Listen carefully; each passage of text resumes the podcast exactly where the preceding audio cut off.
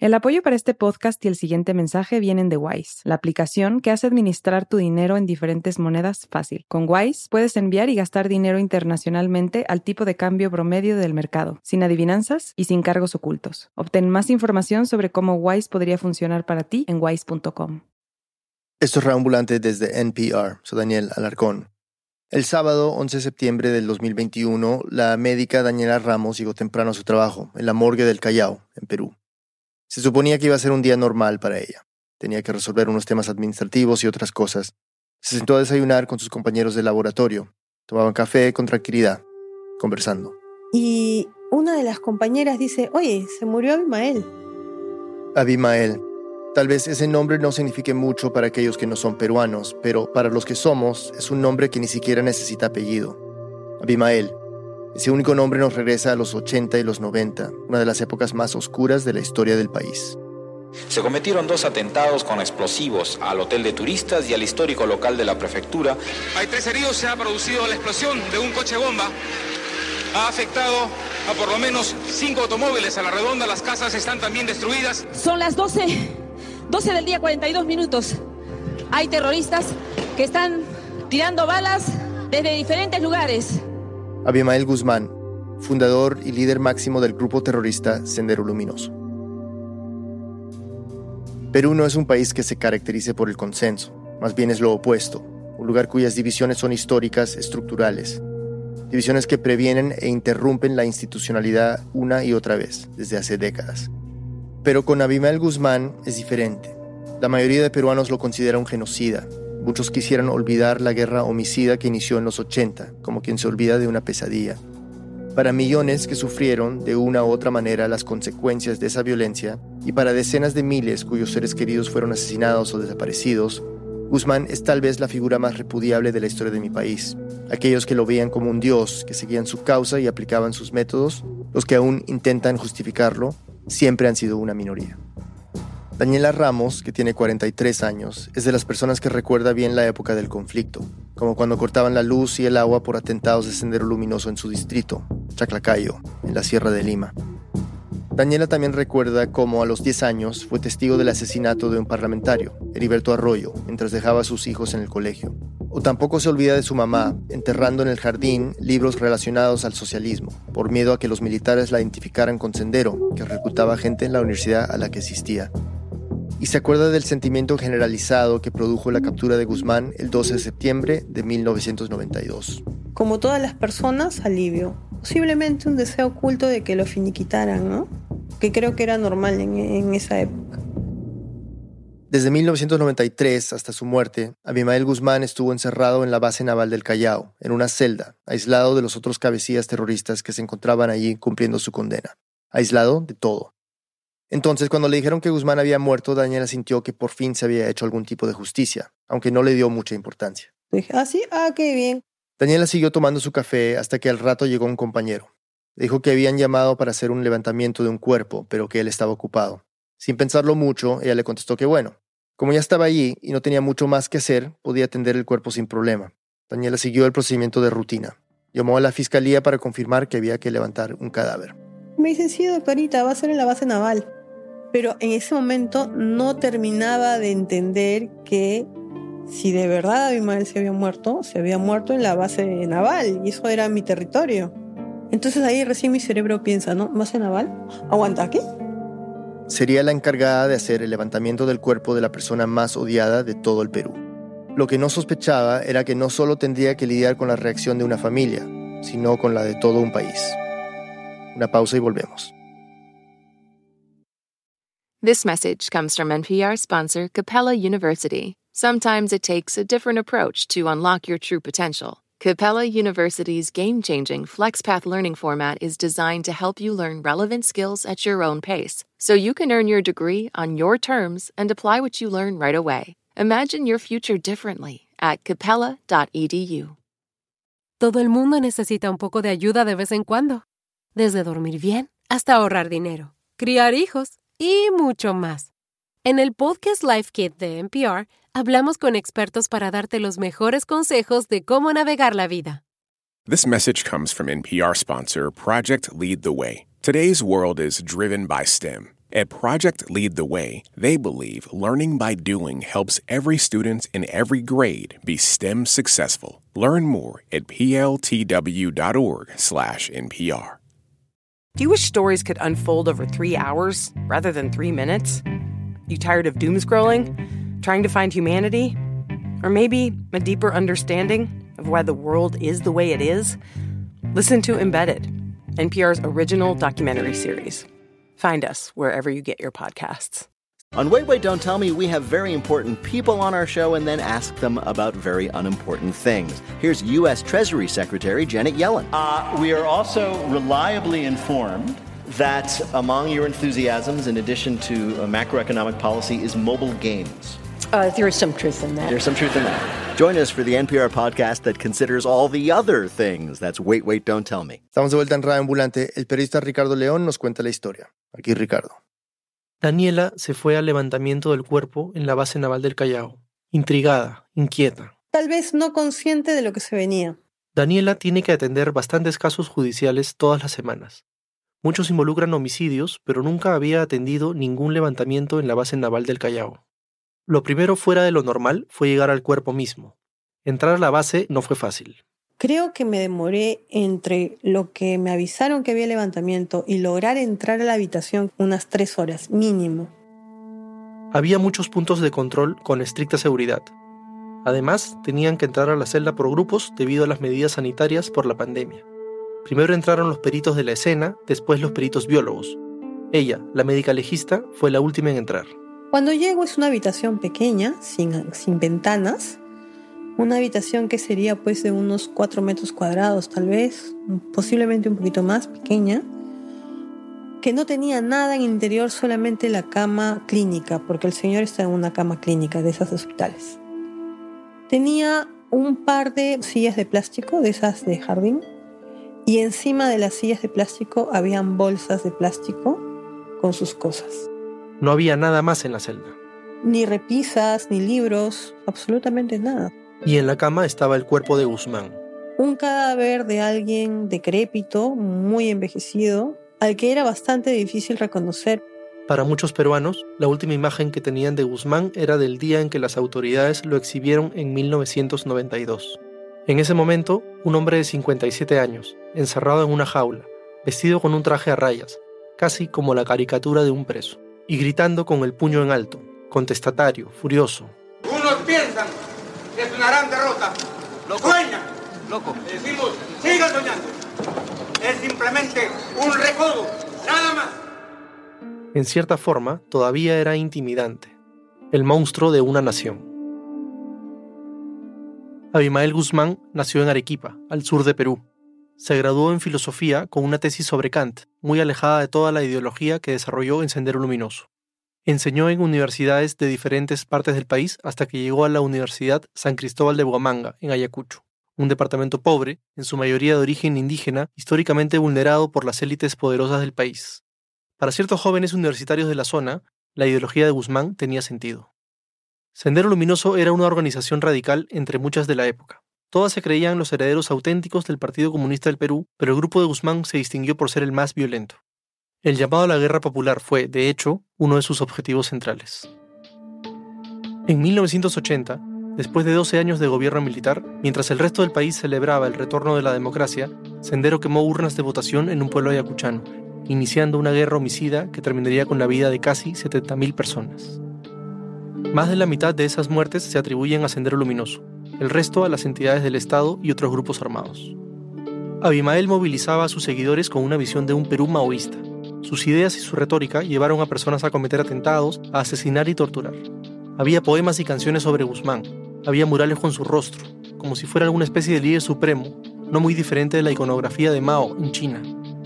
En algunos se veía su retrato sobre los Andes, brillante e iluminando la tierra debajo de él. Pero a pesar de estas representaciones, era una figura oscura. A excepción de un círculo de confianza, durante mucho tiempo ni sus seguidores sabían cómo se veía en carne y hueso. Vivía en la clandestinidad, yendo de un lugar secreto a otro. Era prácticamente una figura mística, inaccesible, y esto reforzaba la idea de que era invencible. Una vez frente al cuerpo, lo primero que Daniela tenía que hacer era confirmar que se trataba de Abimael Guzmán y que estaba muerto. Ella solo había visto imágenes de su captura, pero ahora lo tenía enfrente, silencioso e inmóvil, sin vida. Después de observarlo un rato, sí coincidían sus rasgos faciales, ¿no? Y me sorprendió la soledad en la que estaba, ¿no? Es un lugar en el que yo tranquilamente me hubiera enloquecido. Daniela observaba a los militares curiosos que entraban y salían del lugar, esperando a ver qué se hacía con el enemigo público número uno del Perú. La verdad es que todos estaban un poco entusiasmados. Poder ver a Abimael muerto era como una cuestión de justicia social, creo yo. Por orden de la fiscalía, el cuerpo fue llevado a la morgue del Callao. Daniela también se fue para allá para recibirlo. Como era una persona que había muerto en una prisión, no se le podía hacer una necropsia común y corriente. Con el cadáver de Guzmán aplicaron el protocolo de Minnesota, un manual muy detallado que debe cumplirse ante potenciales asesinatos. Se hace exhaustivos cortes, casi milimétricos, para verificar que no hayan hematomas escondidos entre los músculos. Confirmar y comprobar que nadie lo agredió. Ya en la morgue, Daniela se encontró con otros especialistas una parafernalia de personal, especialistas, radiólogos, peritos de, criminalística, los dactiloscópicos, ADN, biología forense, X, todo lo que te puedas imaginar. Y también médicos legistas especialistas. Empezó la necropsia. Iban analizando cada parte del cuerpo con un cuidado minucioso. No estaba en buenas condiciones. Estamos hablando de un tipo de 86 años que había estado encerrado un tercio de ellos tenía cierta insuficiencia renal, insuficiencia hepática, un estómago totalmente desgastado, posiblemente por las medicinas y por el estrés que bien merecido se lo tenía además. No mucho después de que empezó la necropsia, con la noticia ya circulando por todas partes, las afueras de la morgue se llenaron de personas. Ya había gente afuera gritando, haciendo barras. Todos querían que saquen el cadáver a la pista y verlo, para ver que era él, había gente que le quería orinar encima, había gente que quería eh, colgarnos a nosotros por no dejar el cadáver de su ídolo en paz. Daniela y sus compañeros ya estaban acostumbrados a lidiar con los familiares de los muertos que fallecían en guerras de pandillas y ajustes de cuentas entre narcos. Pero no esto. Estaba tensa, molesta, especialmente por la exigencia del examen que había que hacer. Pasaba el tiempo y el trabajo no se terminaba. Eran como que las 4 de la mañana y yo estaba con ese señor y la historia del señor desde las 9 de la mañana. Además de que había estado parada casi todo el tiempo, subiendo y bajando escaleras. Ya como que dejé en algún momento de reflexionar en la trascendencia del asunto. Ya estaba bien cansada. Aún así, ella seguía trabajando. Pensaba que terminaría e iría a su casa a descansar y eso sería el final del asunto. Pero Daniela quedaría atrapada en medio de la conmoción de un país que no sabía muy bien cómo sentirse al respecto de la muerte de su enemigo público número uno. Para los héroes existen los monumentos, pero ¿qué hay para los villanos? ¿Qué hacemos con personas que no debemos olvidar, pero cuyos actos repudiamos? ¿Cómo lidiamos con lo peor de nuestro pasado? Una pausa y volvemos. Hola ambulantes, soy Silvia Viñas. Si no nos hemos escuchado antes, les cuento. Soy la productora ejecutiva y presentadora de El Hilo, un podcast de esta misma casa, Radio Ambulante Studios y Device News. Cada semana tomamos una noticia clave de Latinoamérica y la contamos y analizamos mucho más profundamente que en esas decenas de titulares que nos abruman. Queremos entender nuestra región junto a ustedes con rigor, objetividad e independencia. Estrenamos cada viernes. Nos encuentran en elhilo.audio o en su app de podcast favorita.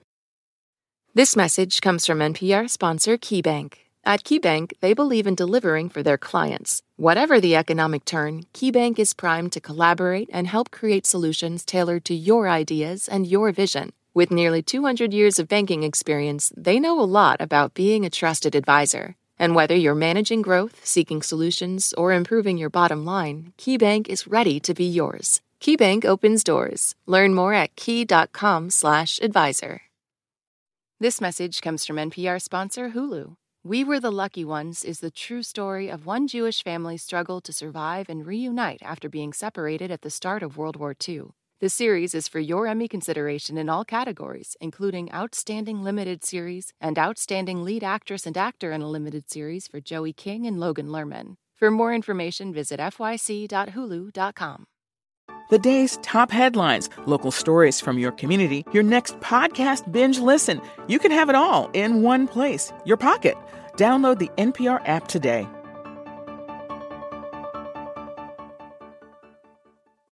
How does the brain process memories? Why is AI a solution and a problem for our climate? What is leadership in 2025 and beyond? The TED Radio Hour explores the biggest questions and the most complicated ideas of our time with the world's greatest thinkers. Listen now to the TED Radio Hour from NPR. Estamos de vuelta en soy Daniel Alarcón. El 11 de septiembre del 2021, Abimael Guzmán, el fundador y líder del grupo terrorista Sendero Luminoso, murió a los 86 años en una cárcel en la base naval del Callao, Perú. La médica legista Daniela Ramos fue la encargada de realizar la necropsia de Guzmán, de confirmar oficialmente que el cuerpo que se encontraba en la base naval del Callao era el del cabecilla terrorista. Al poco tiempo se hizo evidente que nadie sabía qué hacer con aquel cadáver incómodo. La ley peruana dice que solo los familiares directos de una persona que muere en prisión pueden recibir los restos. Pero desde 1992, la esposa de Guzmán, Elena Iparraguirre, está en prisión acusada de los mismos delitos que su marido. A pesar de haberlo tenido preso casi 30 años, nadie había determinado los pasos a seguir con el cuerpo de Guzmán cuando finalmente muriera. Es como si a las autoridades no se les hubiera ocurrido que un hombre de más de 86 años podría morir. Esto es algo propio del periodo de la posguerra peruana. En los 90, líderes y miembros de grupos como Sendero Luminoso fueron encarcelados con condenas de 20, 30 años, condenas en ese entonces celebradas por casi todos los peruanos. Pero se hizo poco para procesar lo sucedido o planear la reinserción de los senderistas cuando cumplieran su condena, y mucho menos cómo lidiar con sus muertes. Además, Abimael Guzmán no era cualquier preso, y su muerte una muerte más. Ricardo León nos sigue contando. En las noticias se empezó a discutir qué hacer con el cuerpo. Las familias de las víctimas, comentaristas y ex miembros del gobierno pedían una cosa. Estamos pidiendo a las autoridades que su cuerpo sea cremado y sus cenizas sean arrojadas al mar o sean arrojadas al tacho de basura. No se le puede dar un entierro público ni a Abimael Guzmán ni a ninguna persona de la cúpula terrorista, porque no se puede crear un mito, una leyenda. Y ya está en manos del Ministerio Público simplemente incinerar el cuerpo y tirar la, la ceniza en cualquier parte menos en el mar de Grau. Por favor, yo creo que no hay que contaminar el mar de Grau.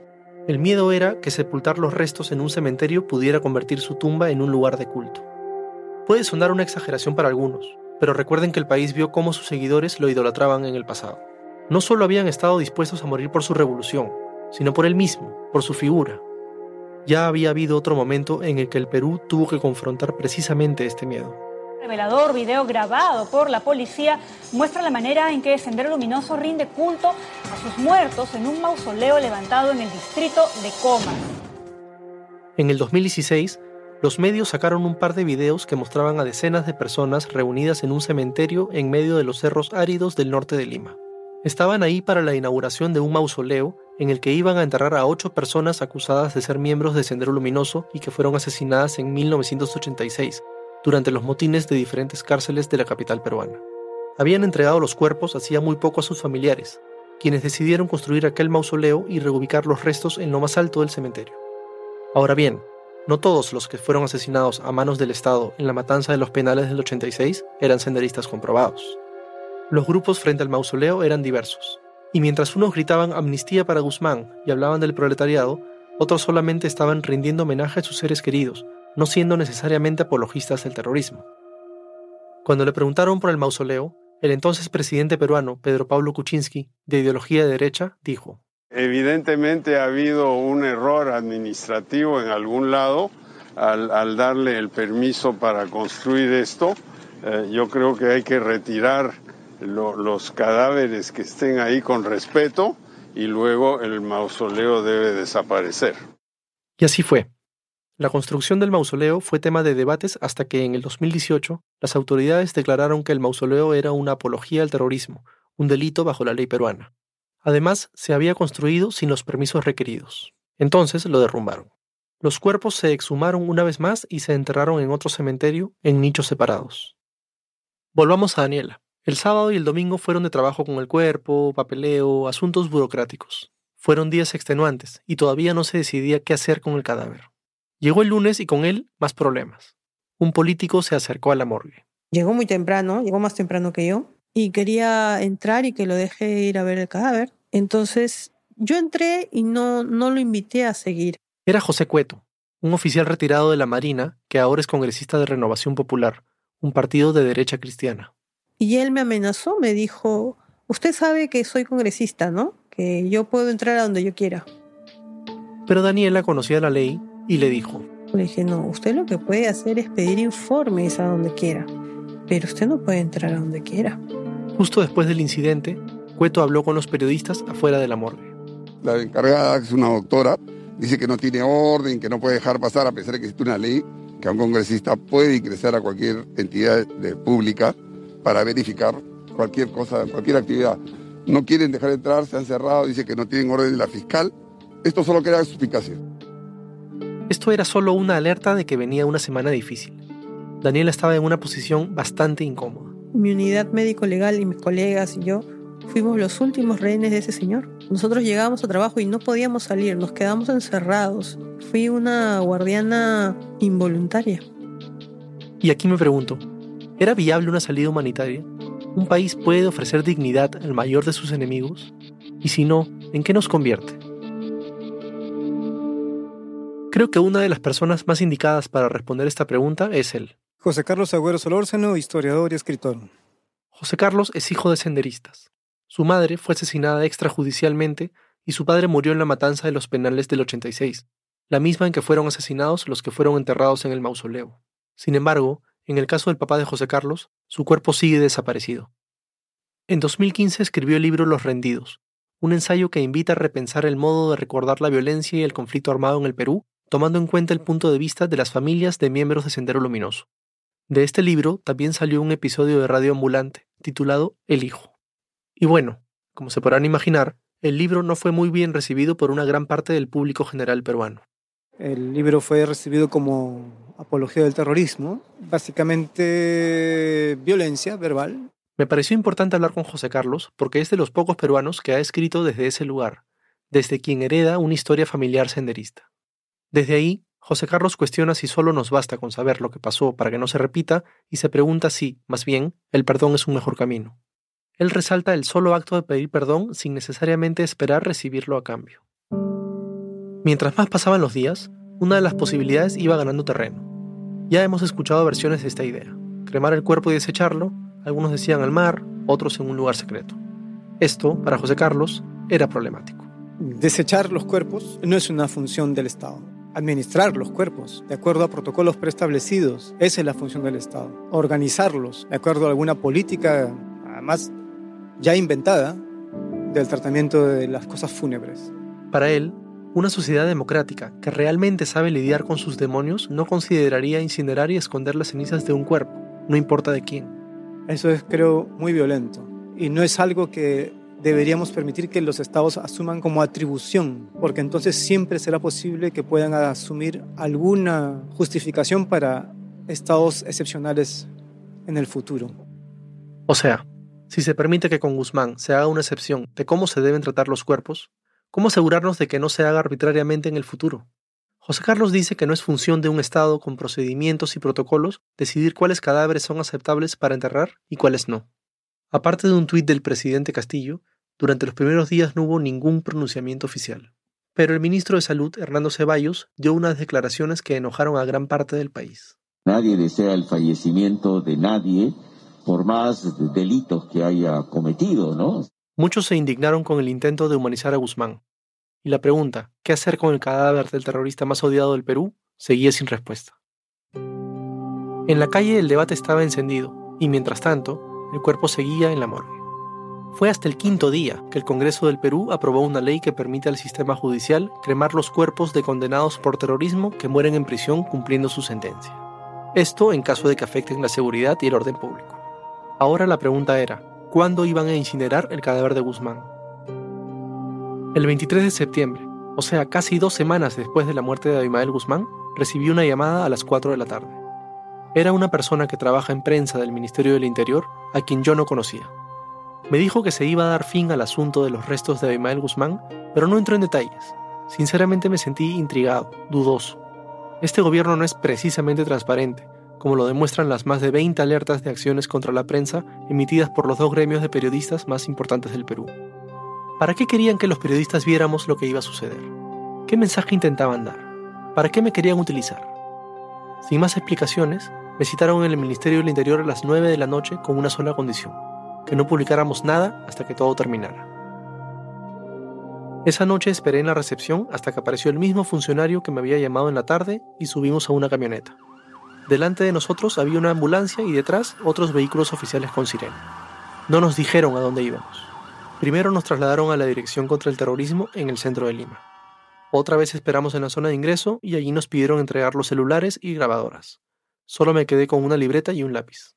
Subimos al mismo vehículo, esta vez hacia la morgue del Callao.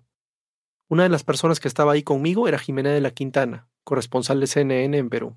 Recuerdo que el ambiente era muy desordenado, muy desorganizado y que había más gente de la que yo esperaba que hubiera en ese momento. Estaban dos ministros de Estado, cada uno con sus guardaespaldas, además de policías, una fiscal, los forenses y los periodistas. Fue ahí que vi por primera vez a Daniela, la médica legista. Estaba fastidiada, inquieta. Quizá ella no esperaba tener tantas personas alrededor. Y yo me seguía preguntando, ¿qué querían de nosotros? Al rato, entramos por un pasadizo largo y oscuro. Y que tenía un olor muy fuerte.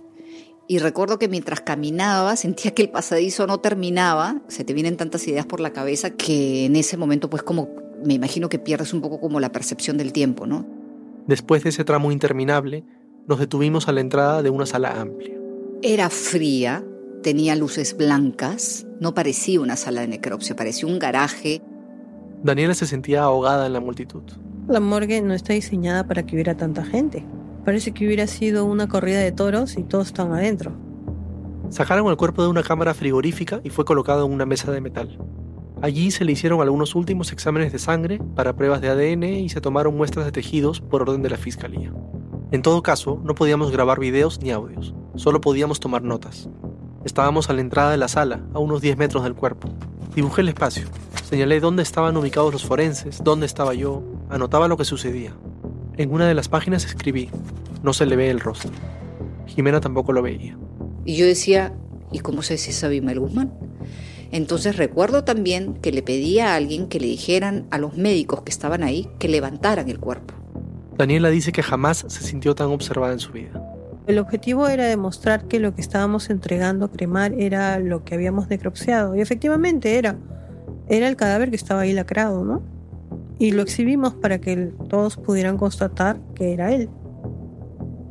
Fue un momento incómodo, incómodo, porque fue un espectáculo que creo que era innecesario. Pienso que no era necesario que hubieran tantas personas. Aquellos funcionarios no eran jefes de Daniela, pero tenía que explicarles paso a paso cada procedimiento. Ahora no solo sentía que era rehén de ese cadáver, sino también de los ministros y de nosotros, los periodistas. Finalmente levantaron el cadáver. Anoté en mi libreta, una y diez de la mañana. Fue una escena surreal. Los forenses sentaron el cuerpo y, durante unos pocos segundos, pudimos ver la cara de Guzmán. Todos enmudecimos. Había una conmoción allí. Nos quedamos inmóviles frente a nuestro mayor trauma, como si este todavía pudiera hacernos daño. Esta vez, a diferencia de aquella escena en la jaula donde, aunque humillado, vociferaba y advertía que la guerra no se había terminado, Guzmán era solo un cuerpo, inmóvil, ahora sí por fin inofensivo. En la madrugada de ese día, una ambulancia trasladó los restos de Guzmán al hospital naval. Nosotros íbamos detrás en carros de la policía. Todos los que habíamos estado en la morgue, excepto Daniela. Ella se había quedado allá ordenando papeles, firmando documentos, limpiando sus instrumentos y volviendo a la rutina, tratando de dejar todo atrás. Una vez ahí, vimos cómo metían a Guzmán en un horno que alcanzaba los 1200 grados de temperatura y el cuerpo se convirtió en ceniza. Eran las 3 y 20 de la mañana. Como Daniela, el Perú se ha esforzado por pasar la página. Ha tratado de olvidar o de callar, como se ha hecho en todos estos años post-conflicto. Pero a medida que ha pasado el tiempo, se ha hecho claro que con el cuerpo de Abimael Guzmán no existen respuestas fáciles. El cuerpo de Abimael Guzmán era un cuerpo difícil de tratar. Creo que habría que empezar por asumir que la tarea no era sencilla para quien estuviera a cargo de la administración de ese problema. Le pregunté a José Carlos si cree que se tomó la decisión correcta al esconder los restos de Guzmán. El muerto nos secuestró por un rato. No estábamos maduros para resolver lo que para algunos debía haber sido realmente un asunto procedimental. Para otros un asunto político, para otros un asunto cultural, para otros un asunto simbólico. Nadie estuvo a la altura. Algunos cayeron en la histeria, otros cayeron en la evasión y el Estado cayó en la autoatribución de su capacidad de desechar cuerpos como cosas. Pero en cierto sentido se tomó la decisión más fácil, más popular, menos controversial. Y para un gobierno como el de Castillo, esconder el cuerpo era quizá la única opción que podían contemplar. Aún así, desaparecer a Abimael Guzmán del Perú requiere un esfuerzo mucho más grande que desaparecer sus cenizas. Ricardo León es periodista y editor del Comercio. Vive en Lima. Esta historia fue producida por Ricardo y por nuestro editor Luis Fernando Vargas. Luis Fernando vive en San José, Costa Rica. Este episodio fue editado por Camila Segura, Natalia Sánchez Loaiza y por mí. Bruno Celsa hizo el fact-checking. El diseño de sonidos de Andrés Aspiri con música original de Remy Lozano. El resto del equipo de Rambulante incluye a Paola Aleán, Nicolás Alonso, Lisette Arevalo, Pablo Argüelles, Anelis Casasus, Diego Corso, José Díaz, Emilia Herbeta, Fernanda Guzmán, Camilo Jiménez Santofimio, Juan David Naranjo, Ana Pais, Laura Rojas Aponte, Barbara Sawhill, David Trujillo, Ana Tuirán y Elsa Liliana Ulloa. Selene Mazón es nuestra pasante de producción. Carolina Guerrero es la CEO. Rambulante se edita en Hindenburg Pro. Si eres creador de podcast y te interesa Hindenburg Pro, entra a hindenburg.com slash Rambulante y haz una prueba gratuita de 90 días. Rambulante cuenta las historias de América Latina. Soy Daniel Alarcón. Gracias por escuchar.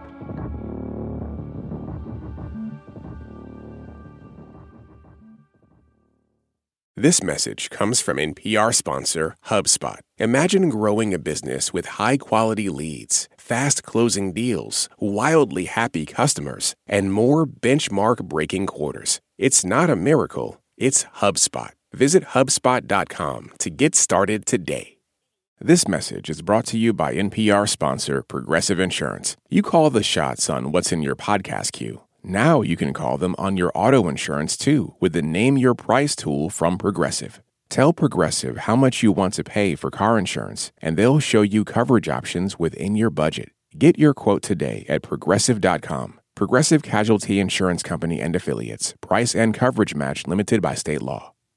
In any great story, there's a moment that sparks your curiosity, tells you there is more to uncover. How how did this happen? How did we get here? That's where Embedded comes in.